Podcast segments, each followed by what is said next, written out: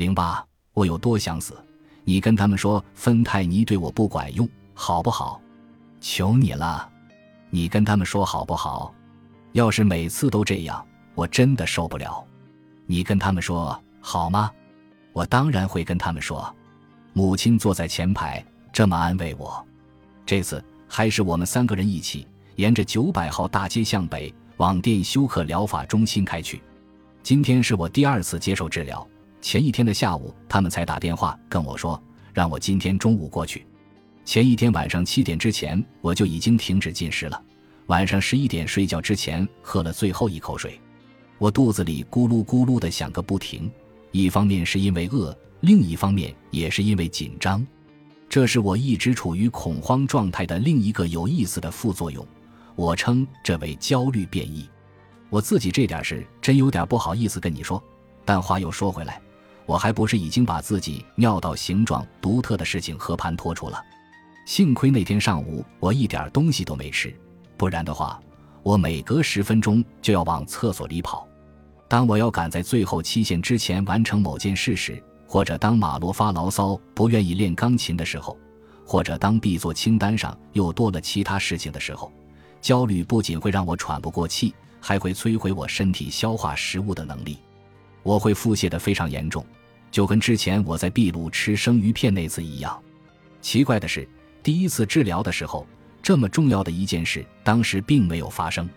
除了那些药，医生还给我开了点昂丹司琼，以防可能出现恶心呕吐。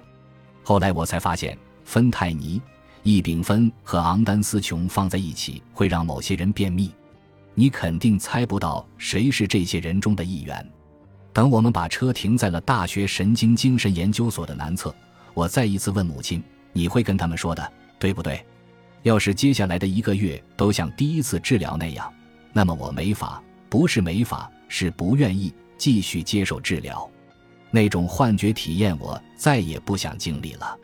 那天下午小睡醒来的时候，我感觉身体的每个部分都像宿醉醒来那样，无比难受和易怒。”我不知道该用什么词来形容那种感觉。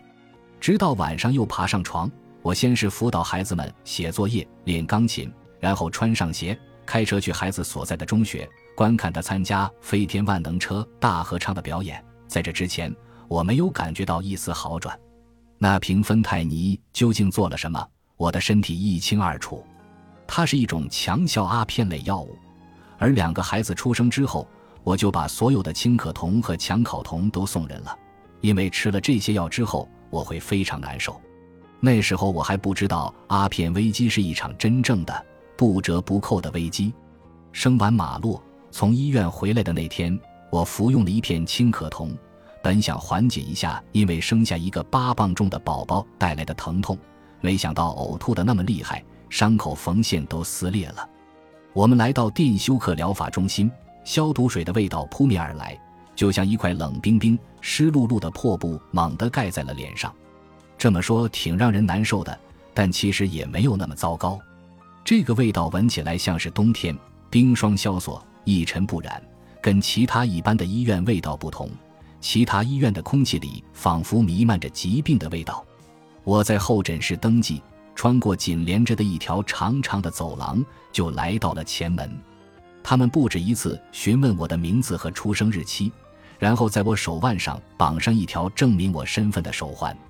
通常，坐在登记台前的是一个叫格雷格的家伙，他比我矮一点长着一头浓密的黑发，留着胡须。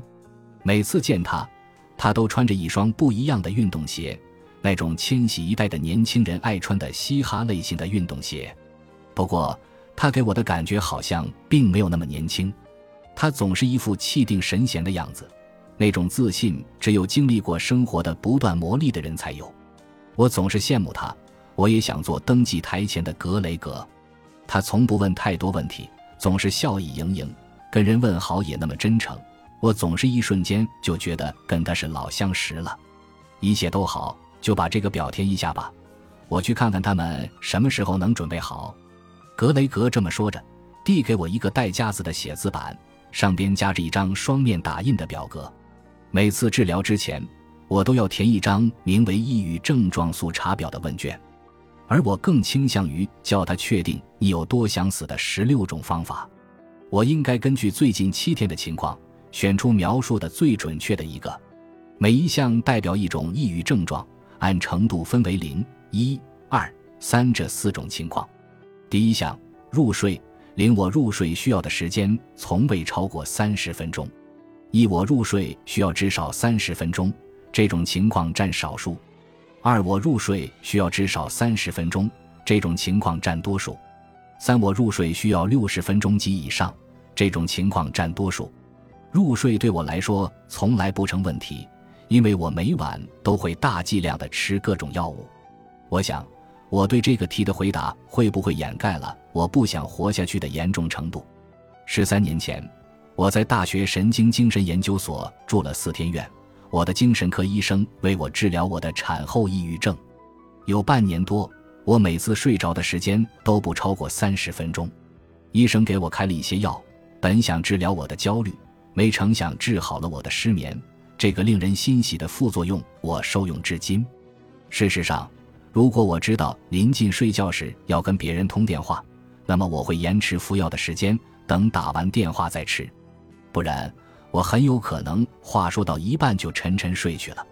看到第二项，我才放下心来，因为他们只要看到我的答案，就肯定会想：好吧，现在算是切入正题了。第二项，夜里睡眠令我晚上不会醒。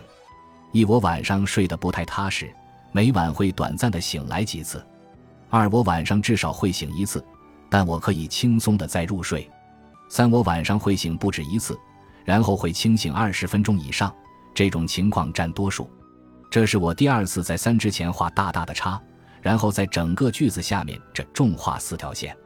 我甚至还在选项框前面加了几个感叹号。我入睡从来不成问题，但几乎从来不能一觉睡到天亮。每天结束的时候。